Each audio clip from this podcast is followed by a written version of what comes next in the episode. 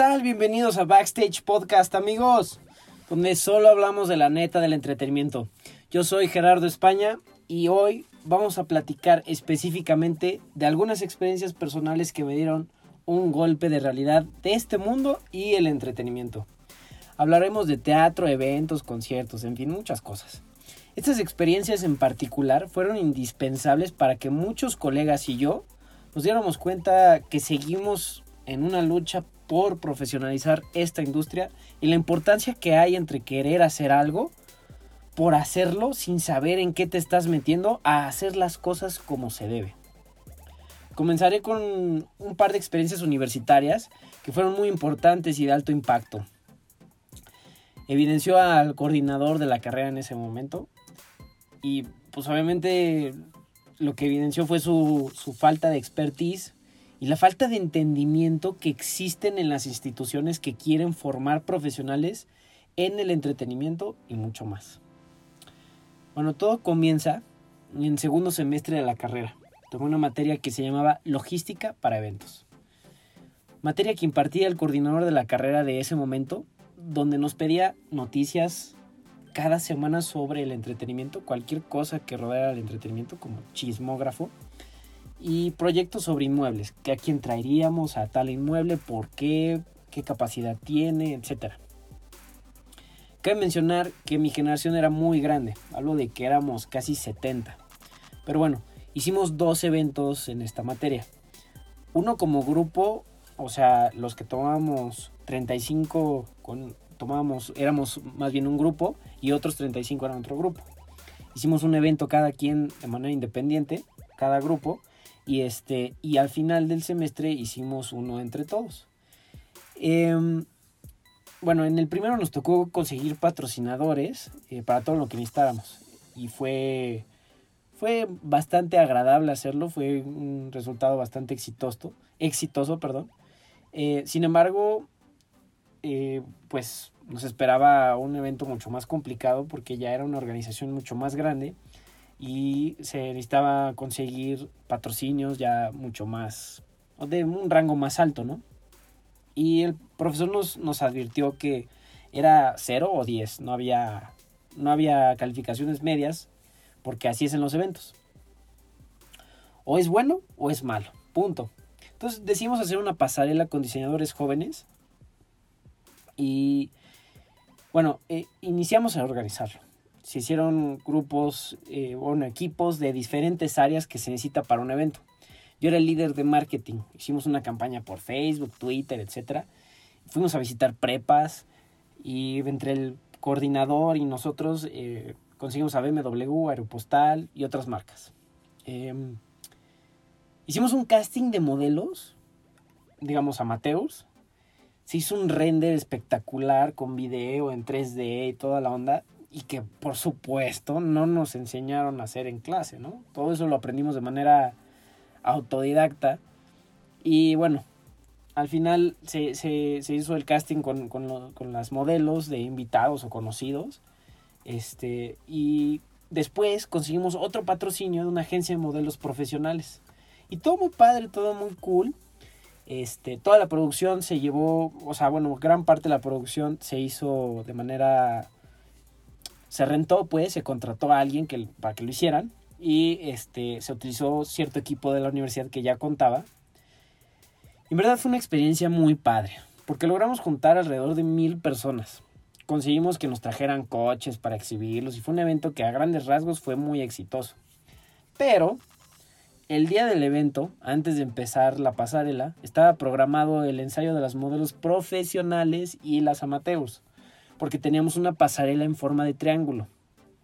Eh, y pues en, el centro del triángulo no había piso, estaba hueco, entonces nada más habían dos pasillos. Entonces se tenía programado un ensayo para que no hubiera problemas y que las modelos conocieran el, el trayecto, ¿no? Hicieran el recorrido, etc. Y fíjense, curiosamente, las modelos profesionales no llegaron al ensayo. Y ya no dio tiempo, cuando llegaron, de que hicieran un recorrido. X, ni modo. The show must go on. Pero en la pasarela, ya el evento estaba corriendo. Y bueno, un diseñador en particular tenía un atuendo que, que era un gorro bastante grande, que le tapaba la vista prácticamente por completo a la modelo. Y eh, pues metió la pata en el hoyo y se cayó. Y entonces se empezó a generar un pequeño caos, ¿no? Que la verdad es que se resolvió bastante rápido y sin ningún problema.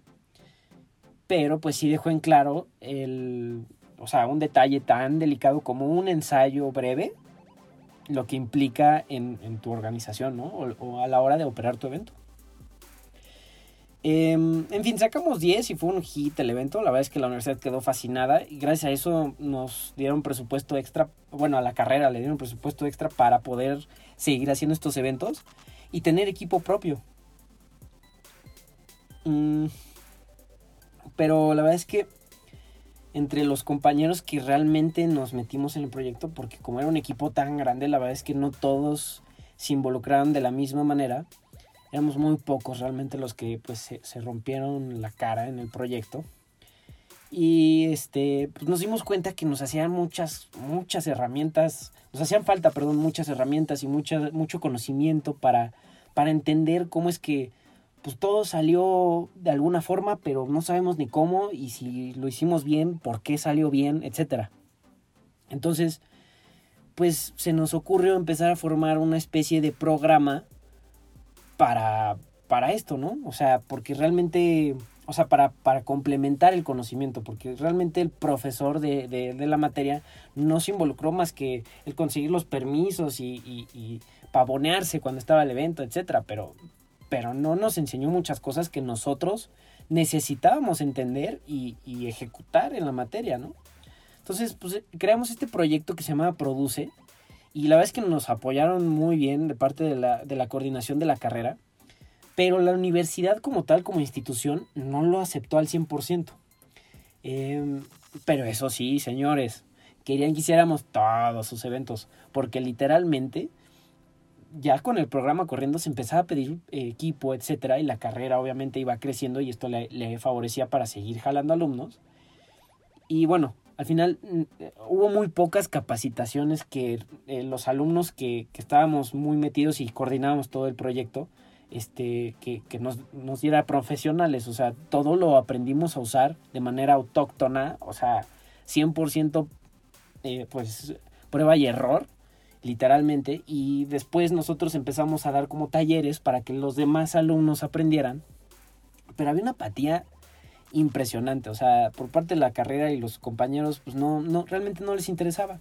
Entonces, este, otra cosa que, que era muy duro era que, que pues nosotros nos desvelábamos, a veces perdíamos clases, nos salíamos antes de clases, porque literalmente nosotros cargábamos todo, montábamos todo, conectábamos todo, o sea, era una chamba muy pesada, ¿no?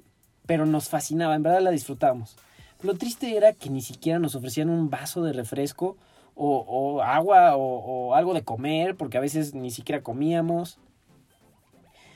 Pero bueno, eh, es triste, pero, pero era una realidad. Y después pasó un año donde logramos que nos empezaran a dar como un, un espacio en particular y que la universidad ya eh, nos tuviera así como en, en una lista de preferencias de no, sí, llámale a los de Produce porque los de Produce ya saben qué onda y la neta son muy buenos y la, la, la. Pero pues nos tardó un, año, ¿no?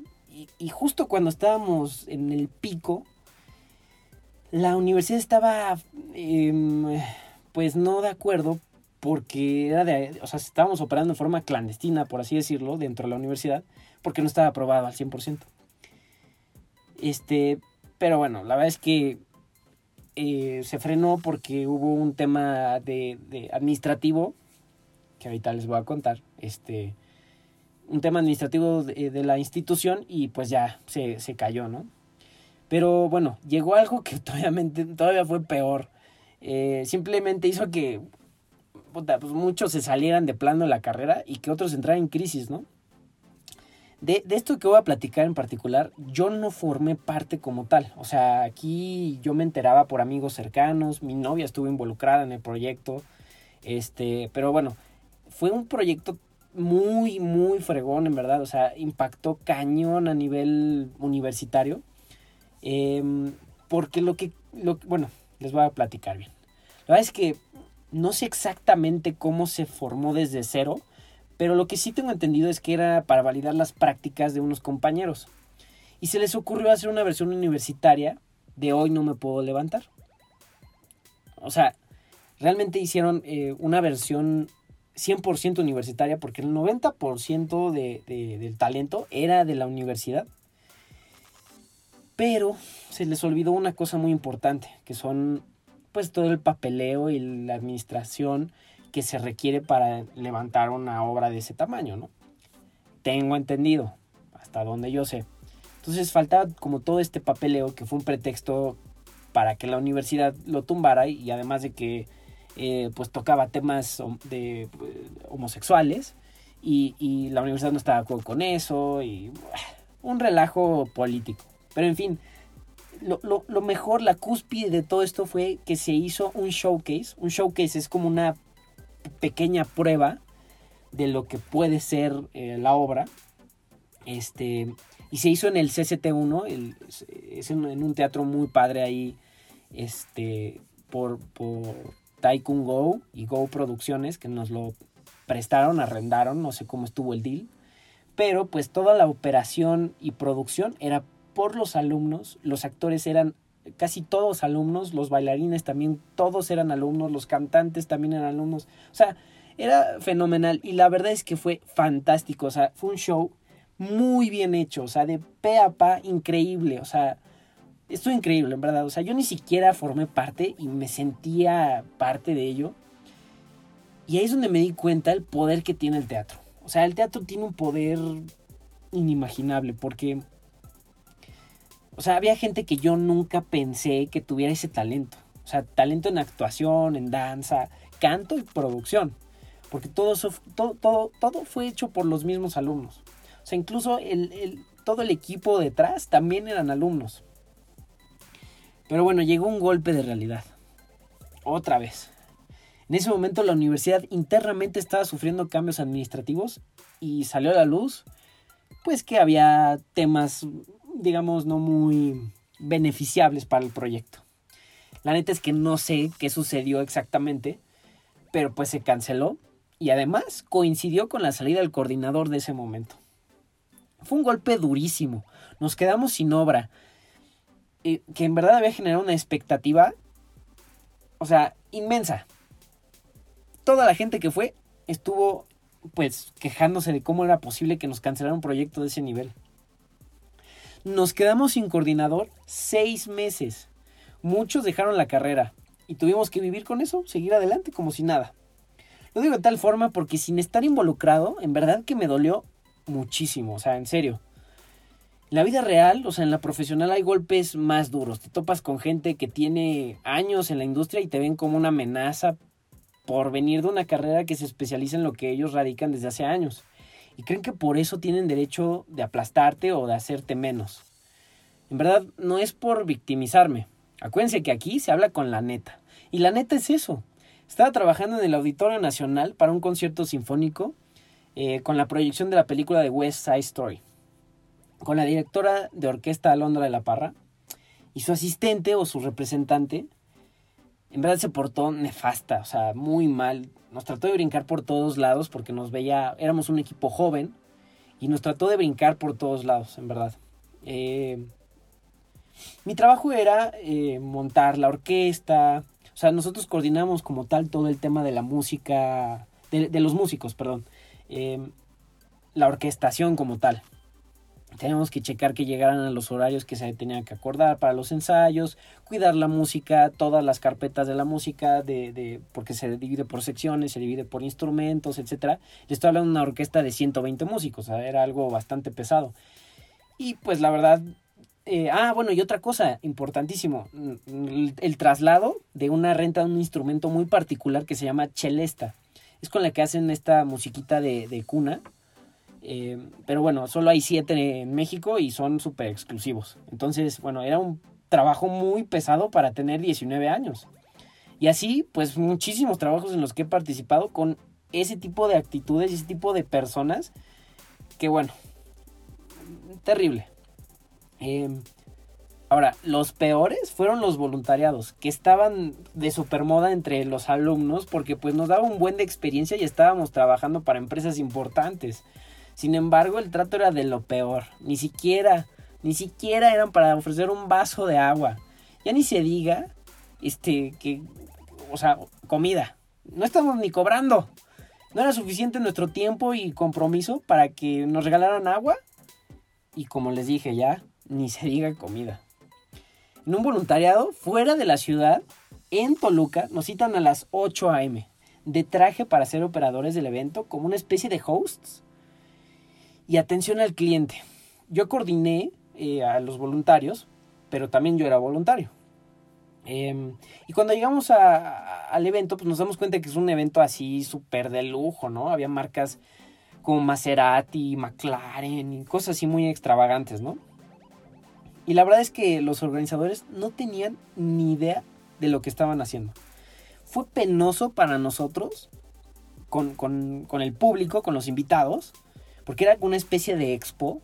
El, concepto, la verdad, está muy padre, pero ahorita les, les platico. Este, bueno, eh, colapsaron los organizadores y entonces de plano, entre los voluntarios y yo, nos organizamos y empezamos a resolver todas las fallas de logística que tenían tenían una experiencia, eso, ellos le llamaban experiencia, este, el volar de un lado a otro, literal, de un puerto, no de un puerto, de, de un, este, pues de un hangar a otro hangar, este, le llamaban una experiencia con un helicóptero, ¿no? Entonces subían cinco personas, creo, máximo, y viajaban, pero para eso tenían que formarse y ponerles unas pulseritas que firmaran un disclaimer, etcétera. Y eso hizo una fila que duraba hasta tres horas. Y la gente ya estaba histérica. Fue un horror. Entonces, pues empezamos a, resolver. Pero, pues, no, nada más ahí se quedó la cosa, amigos. O sea, todavía el dueño del evento tuvo el descaro de sentarnos después del evento y regañarnos. Y ahí sí, estallé. En ese momento evidencié a su equipo y le enseñé cómo resolvimos fui seco y directo y al final, después de decirle que su gente y él no servían para nada, me dijo, mira, en cualquier empresa ya te hubieran corrido, pero tienes las agallas de decir las cosas y eso te va a llevar lejos. Y pues me lo gané, de alguna forma, ¿no? Yo no entendía cómo, yo pensé que me iba a mentar la madre, la verdad. Eh, pero todavía quedaba otro día de evento. O sea, eran dos días de eventos. De evento, perdón. Y bueno, se supone que terminaba a las 8 de la noche y al día siguiente era lo mismo. Por supuesto que no de hotel, entonces muchos se tuvieron que regresar. Digamos, como el resto de los, de los, de los voluntarios se, regresaron. Y solamente dos compañeros y yo nos quedamos y nos dio un cuarto hotel, en verdad, culerísimo. Em, al final ya no me quedé porque pues ya, ya yo estaba nefasteado y pasaron otras cosas y pues me tuve que regresar. Y al final de cuentas era algo que yo hacía de manera voluntaria, no tenía por qué sufrirlo, la verdad, o sea, en fin, eh, después me lo volví a encontrar en otro evento y en verdad él estaba muy contento de, saludarme y me recordaba de una forma muy alegre cuando yo pensé que pues todo lo contrario, ¿no? O sea, le dije que era un inútil, que no sabía hacer las cosas y, todavía me, ve y me felicita. Bueno, me le dio gusto pues verme y pues fue muy grato, la verdad que, se acordó de mí de una forma bastante, bastante agradable. Y así, en verdad, hay miles de tipos que, que en verdad crean conceptos muy fregones de eventos, pero pues no tienen ni idea de cómo ejecutarlos. Tienen los conectes, el dinero, todo menos el conocimiento.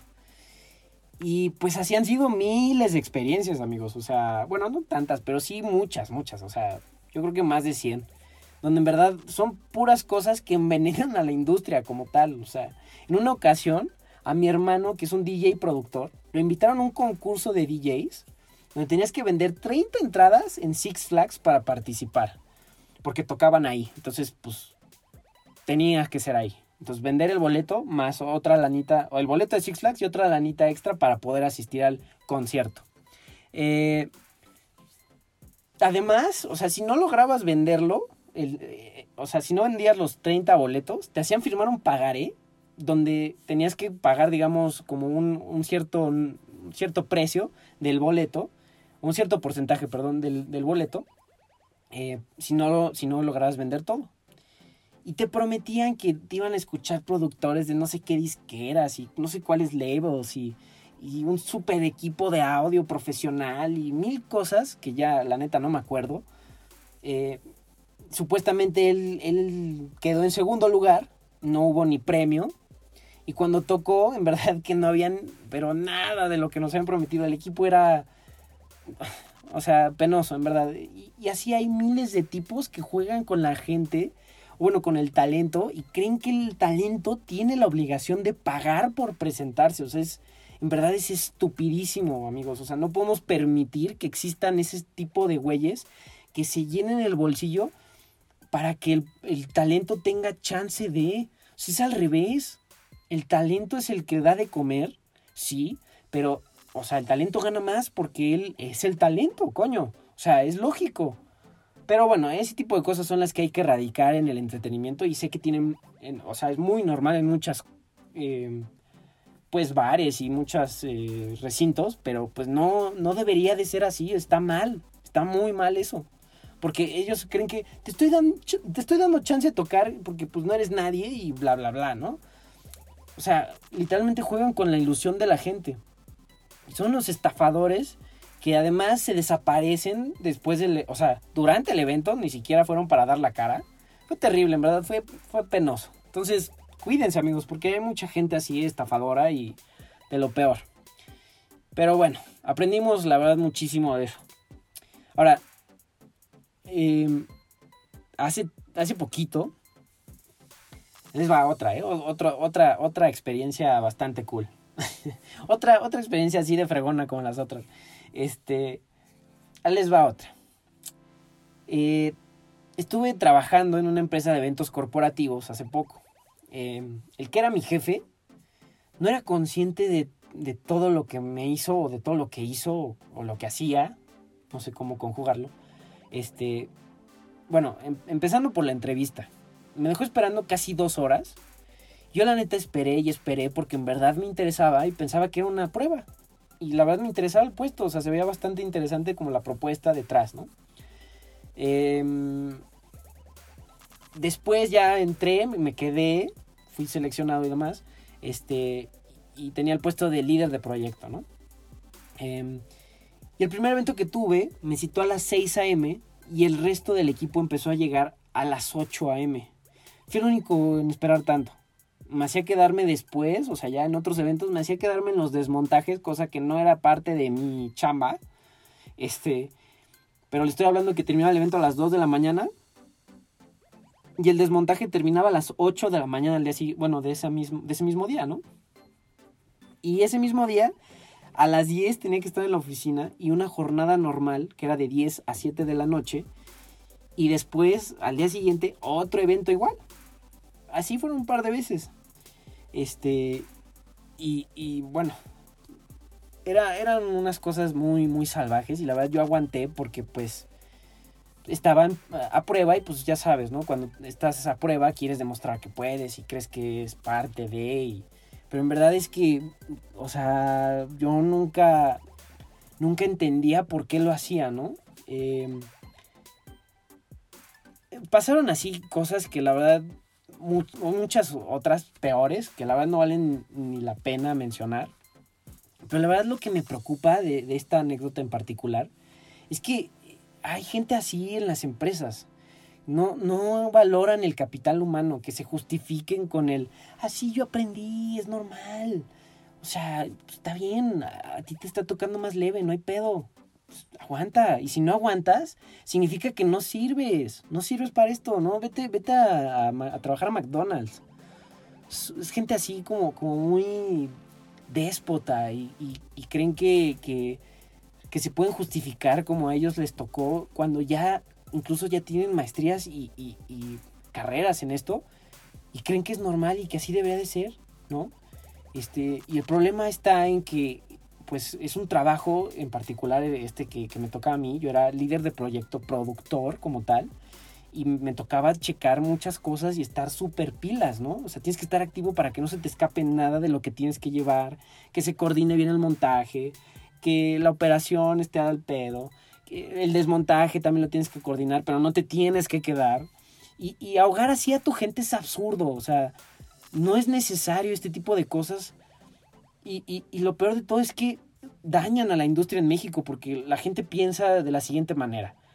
Esta gente en particular piensa así. Dice, si no como, soy más chingón. Si no duermo, soy más chingón. Si no voy al baño, soy más chingón. Y así se sigue la lista. ¿Y por qué ellos lo hacen? ¿Creen que todo su equipo tienen esa obligación? Y no, carnal, es inhumano. O sea, no hay manera.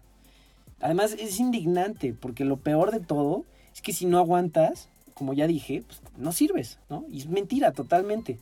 Los reyes del entretenimiento, o sea, los, los gringos, tienen una perfección con el tema de horarios y turnos de trabajo tan marcado que cuando es un receso de 15 minutos, son 15 minutos no 14 con 50 segundos, no 15 con 30 segundos, no, no, no, 15 minutos, señores, o sea, no más.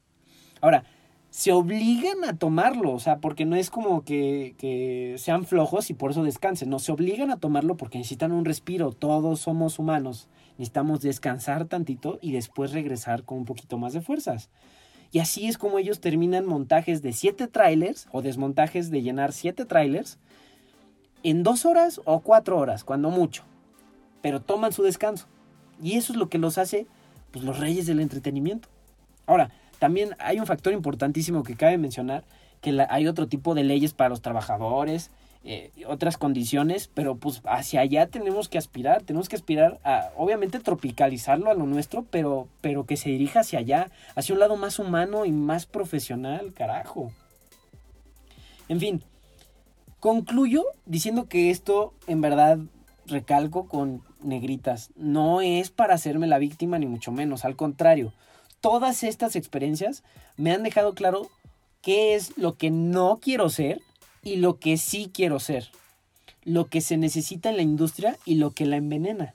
Agradezco todas estas experiencias que me hicieron mucho más fuerte, me hicieron ver mucho más claro que a esto me quiero dedicar porque hay mucho que cambiar desde mi trinchera lo estoy intentando. Ahora, no creo que esto sea exclusivo del entretenimiento, ¿eh? O sea, hay muchas industrias que sufren otros tipos de abusos y porquerías, pero pues nos toca cambiarlo. No dejemos que siga. Gracias por llegar hasta acá, en verdad. Te agradezco tu tiempo y te pido que me ayudes a difundir. Comparte esto con tus amigos y familiares que les pueda interesar. Muchas gracias y nos escuchamos el próximo martes. Cuídense.